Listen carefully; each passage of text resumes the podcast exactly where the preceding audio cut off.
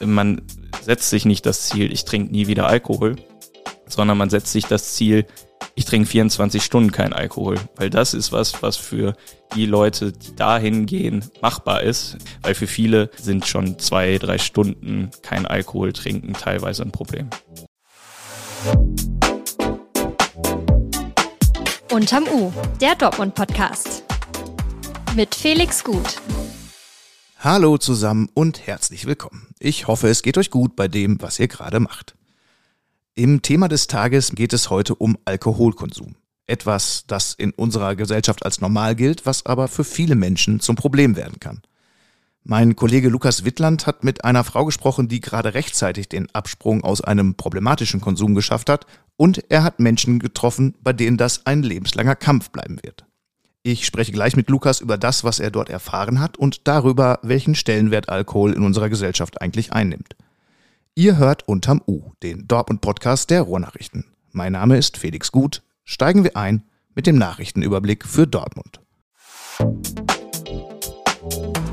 Update. Vorsicht! Die Polizei Dortmund warnt vor einer neuen Masche des EC-Kartenbetrugs. Beim sogenannten Cash-Trapping manipulieren Täter die Eingabeschlitze von Geldautomaten.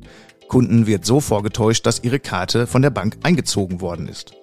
Die Zeit bis zur Meldung des Verlusts nutzen Kriminelle dann zum Geldabheben. Laut Polizei sind 15 solcher Fälle im Großraum Dortmund gemeldet worden.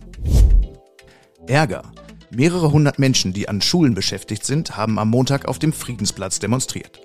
Zwar dürfen Lehrer als Beamte nicht streiken, es gibt jedoch zahlreiche Angestellte an Schulen, etwa Schulsozialarbeiterinnen und Arbeiter. 300 von ihnen kamen auf Dortmunds zentralen Platz, um auf schlechte Arbeitsbedingungen mit hoher individueller Belastung und unzureichender Bezahlung hinzuweisen. Festnahme. Spezialkräfte der Polizei Dortmund haben einen 47-jährigen Mann wegen des Besitzes und der Verbreitung von Kinderpornografie festgenommen. Am späten Sonntagabend ist laut einer Mitteilung von Polizei und Staatsanwaltschaft Köln der Zugriff in der Wohnung des Mannes im Stadtteil Mengede erfolgt. Hintergrund sind Ermittlungen des LKA Bayern und der Zentral- und Ansprechstelle Cybercrime der Staatsanwaltschaft Köln. Notdienst. Dortmund steht in der nächsten Woche ein großer Apothekerstreik bevor. Am 15. November, einem Mittwoch, werden die meisten Apotheken in der Stadt geschlossen bleiben. Es wird einen Notdienst geben. Geplant ist außerdem ein Protestmarsch, dessen Route allerdings noch nicht feststeht. Im Juni hatten mehrere hundert Apothekerinnen und Apotheker schon einmal gestreikt und öffentlichkeitswirksam in der Innenstadt demonstriert. Das Thema des Tages. Alkohol ist in vielen Situationen des gesellschaftlichen Lebens selbstverständlich. Der Wein zum Essen, das Feierabendbier, ein Schnaps zum Verdauen. Dazu immer noch weitreichende Werbung auf Plakaten, in sozialen Medien oder im Fernsehen. Gleichzeitig wissen wir alle allzu gut, dass Alkohol großen Schaden anrichten kann. Gemeinsam mit meinem Kollegen Lukas Wittland möchte ich mich heute mit einigen solcher Situationen befassen, in denen aus dem spaßigen Konsum ein Problem oder sogar eine Krankheit geworden ist. Lukas, lass uns doch mal mit einigen Fakten ins Thema einsteigen. Wie viel Alkohol trinken die Menschen in Deutschland und damit auch in Dortmund eigentlich so im Schnitt? Genaue Zahlen für Dortmund gibt's da nicht, aber wir können ja vielleicht mal von dem häufigsten ausgehen. So Bier, da werden 72,2 Millionen Hektoliter Bier im Jahr in Deutschland insgesamt getrunken. Ich habe das mal ein bisschen gegengerechnet. Das ist 107 Mal der Phoenixsee, der da in einem Jahr von den Deutschen ausgetrunken wird. Und ein deutscher Mann zwischen 18 und 64 Jahren hat in Litern Bier pro Woche im Schnitt 2,3 Liter Bier ähm, getrunken. Bei Frauen ist es 0,9 ähm, sind es 0,9 Liter Bier. Ähm, da wird eher Wein und Sekt bevorzugt. Ähm, ja, das sind so die Mengen, die da getrunken werden und 7,9 Millionen Menschen in der äh, Bevölkerung in Deutschland konsumieren Alkohol in gesundheitlich riskanter Form und ein problematischer Alkoholkonsum liegt bei etwa 9 Millionen Personen äh, in diesen Altersgruppen von 18 bis 64 Jahren vor. Und wenn man das mal runterrechnet, äh, das ist etwa ein Zehntel der deutschen Bevölkerung und in Dortmund wären das dann ja knapp 60.000 Menschen. Das sind jetzt viele Zahlen. Ähm, ab wann spricht man denn eigentlich von einem problematischen Konsum? Ja, also wöchentlich riskante Mengen Alkohol konsumiert man ziemlich schnell, wie ich fand. Bei Frauen liegt das bei 12 Gramm Reinalkohol pro Tag, äh, bei Männern 24 Gramm rein Alkohol pro Tag. Da kann man sich jetzt nicht so viel drunter vorstellen wahrscheinlich.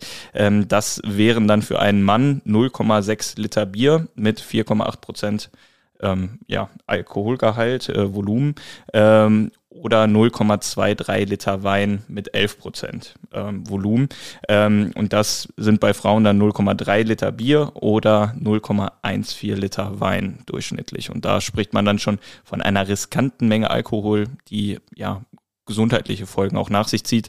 Problematisch wird es dann, wenn dann auch weitere Faktoren dazukommen, wie ja, dass man beispielsweise Alkohol konsumiert, um andere Probleme äh, beiseite zu schieben. Ab wann spricht man dann von Alkoholismus beziehungsweise von einem krankhaften Konsum? Ja, Alkoholismus, ähm, da gibt es mehrere Faktoren, die da eine Rolle spielen. Da habe ich mit Arne Luke drüber gesprochen. Der ist der Leiter der Suchtmedizin äh, an der LWL-Klinik in Dortmund.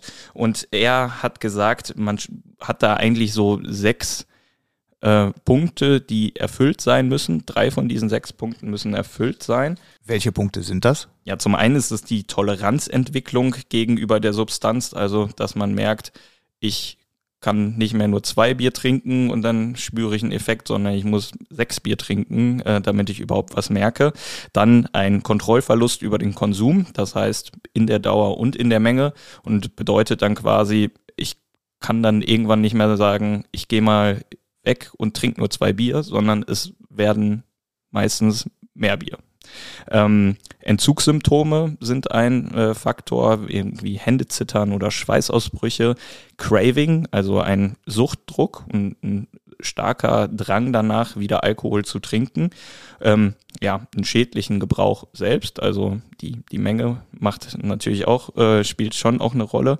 Und ähm, wenn andere Dinge im Alltag zugunsten von Alkohol vernachlässigt werden. Also ich mache meine Post nicht mehr auf oder ich gehe nicht mehr zum zum Fußballspielen äh, etc. Ich kann Termine nicht mehr einhalten. Und wenn es da eben drei dieser äh, sechs Punkte, wenn man die in einem Zeitraum von zwölf Monaten erfüllt, dann spricht man von Abhängigkeit. Das ist aber für die Experten auch nicht immer ganz leicht dann herauszufinden, weil ja, suchtkranke Menschen dann das auch immer so ein bisschen runterspielen in Gesprächen. Du hast dich in den vergangenen Wochen auf unterschiedliche Weise mit den Folgen von schädlichem Alkoholkonsum befasst. Ich möchte mal mit einer persönlichen Geschichte beginnen, die du erfahren hast. Äh, zwar von einer Frau, die von sich aus beschlossen hat, keinen Alkohol mehr zu trinken, weil sie eben festgestellt hat, dass sie zu viel trinkt und ihr Konsum problematisch sein könnte. Was steckt hinter dieser Geschichte? Ja, auf diese Frau bin ich quasi gestoßen, als ich zu einer anderen Suchtkrankheit recherchiert habe. Wir hatten ja auch hier im Podcast schon mal über Crack-Abhängigkeit gesprochen oder ja, die Abhängigkeit von harten Drogen im Allgemeinen. Und ähm, da bin ich bei der LWL-Klinik auf so ein Angebot gestoßen. Frinter nennt sich das, Frühintervention Alkohol.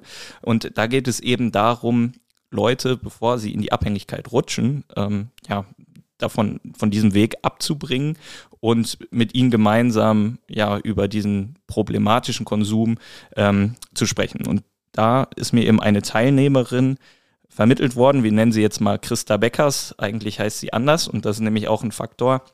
Alkoholsucht oder problematischer Alkoholkonsum, obwohl in Deutschland so viel getrunken wird, ist halt immer noch ein Stigma und ähm, da hat sich auch gesagt, da, da möchte ich nicht, dass meine Nachbarn das wissen. Also dann wird hier nur darüber geredet. Und sie ist halt eines Morgens an Neujahr aufgewacht. Ähm, da war das der Jahre, Jahreswechsel von 2021 auf 2022 und da hat sie wieder mal gemerkt, boah, mir geht's ganz schön schlecht, mir ist übel, ich habe Kopfschmerzen und da war der Moment, wo sie gesagt hat, so, das will ich nicht mehr, hat dann in der Zeitung von diesem Frinter-Programm gelesen und hat sich da angemeldet. Das war aber Alkohol, war in ihrem Leben eigentlich immer ein Thema.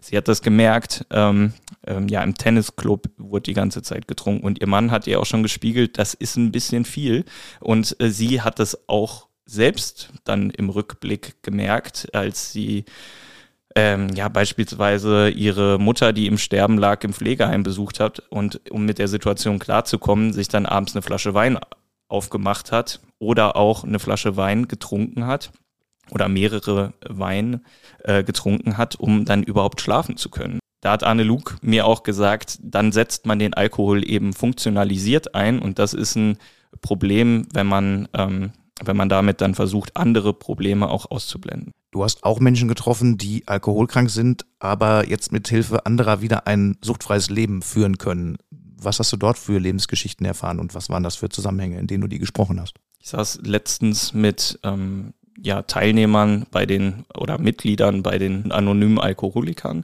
äh, mit denen saß ich zusammen. Und ich saß da vier Leuten gegenüber, die mir mal erzählt haben, ähm, wie das so angefangen hat. Also, und da spricht man dann wirklich auch von Alkoholismus. Diese Menschen waren abhängig. Horst beispielsweise, bei dem hat das so mit 30 Jahren angefangen. Der ist jetzt auch schon ähm, über 60.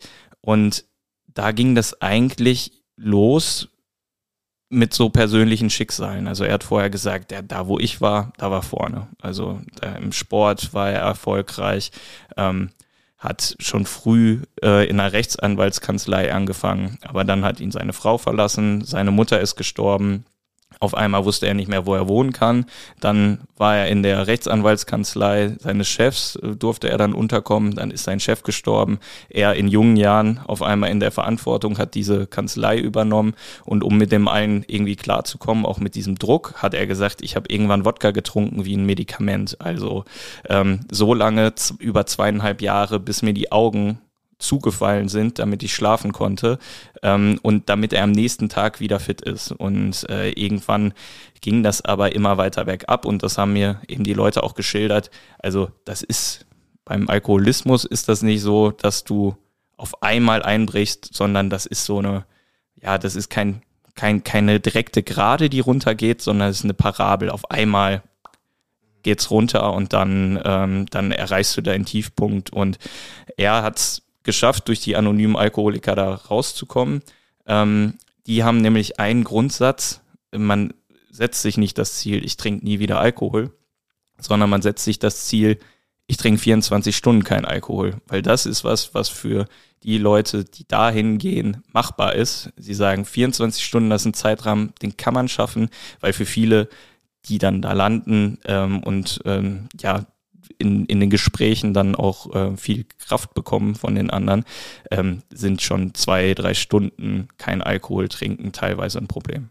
Zuletzt hat die Deutsche Hauptstelle für Suchtfragen eine Studie mit der Aussage vorgestellt, nach der schon der erste Tropfen Alkohol gesundheitliche Schäden auslösen kann. Was sagen die Experten dazu, die du gesprochen hast? Ja, mit Arne Luke, dem Chefarzt der Suchtmedizin, von dem ich gerade schon gesprochen habe, an der LWL-Klinik, ähm, den habe ich das auch gefragt, weil wir gerade da von diesem schädlichen Gebrauch auch gesprochen haben, diese 24 Gramm bei Männern. Da sagt er ja, eigentlich ist jeder Tropfen Alkohol ist zu viel, das ist ein Zellgift.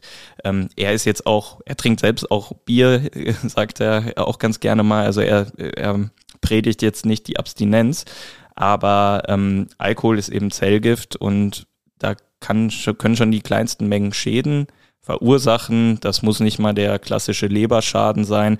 Es kann das Nervensystem angreifen. Natürlich spielt da eine gewisse Menge eine Rolle, aber das gesunde Glas Wein, da hat er nur zu mir gesagt, vergessen Sie es, das gibt's nicht. Ähm, da konnte man auch keinen positiven Effekt auf das Herz-Kreislauf-System nachweisen, von dem da immer so gerne gesprochen wird. Hast du aus den Recherchen etwas gelernt, vielleicht auch über deinen eigenen Umgang mit Alkohol?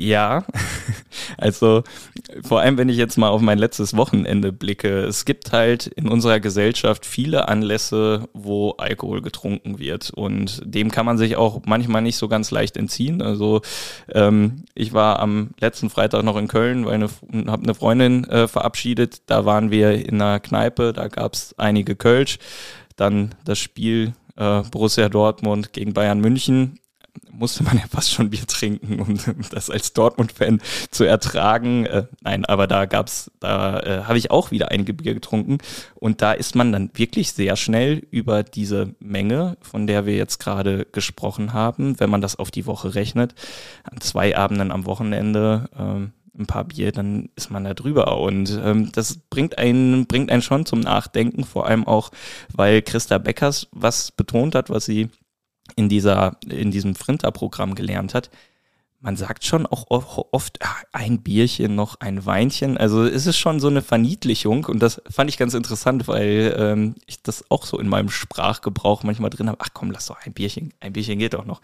Ich weiß, weiß nicht, wie es bei dir ist, aber ist das kennst ähnlich, du sicherlich ja, auch. Ne? Ja, natürlich. Also man hat schon diese Situation, dass man ja so einen ritualisierten Umgang fast schon hat. Also du sprichst Fußball an. Ich glaube, es ist eine bewusste Entscheidung da für viele zu sagen, okay, da jetzt kein Bier oder so. Ne? Also zumindest für einen Teil der, der Fans oder andere Gelegenheiten. Und ich glaube, dass man da schon auch, wie Christa Beckers, sehr bewusst sein muss äh, und sehr bewusst damit umgehen muss und die Entscheidung treffen muss, dann Nein zu sagen. Was kann ich denn jetzt tun, wenn ich jetzt das hier vielleicht höre und mir möglicherweise schon länger selbst Gedanken über meinen Konsum mache oder sogar schon Probleme aufgetreten sind, die damit zusammenhängen? Ja, da kann man sich natürlich an verschiedene Institutionen auch wenden, ähm, aber dieses Frinter-Programm ist beispielsweise ja eben genau dafür gemacht für Leute, die sagen, ah, ich glaube, mein Konsum ist ein bisschen problematisch, bin noch nicht abhängig ähm, und habe aber ein bisschen Sorge davor, da reinzurutschen. Und da kann man dann einfach eine Mail mal an das ähm, Programm schicken. Das ist frinter.lwl.org. Das ist die E-Mail-Adresse. Man kann da aber auch im Sekretariat anrufen. Das ist äh, in Dortmund, also 0231 4503 2777. Und ähm, da kann man sich dann über das Programm informieren. Da kann man praktisch jederzeit teilnehmen und ähm, ähm, dann ja vielleicht auch einen besseren Umgang mit Alkohol finden.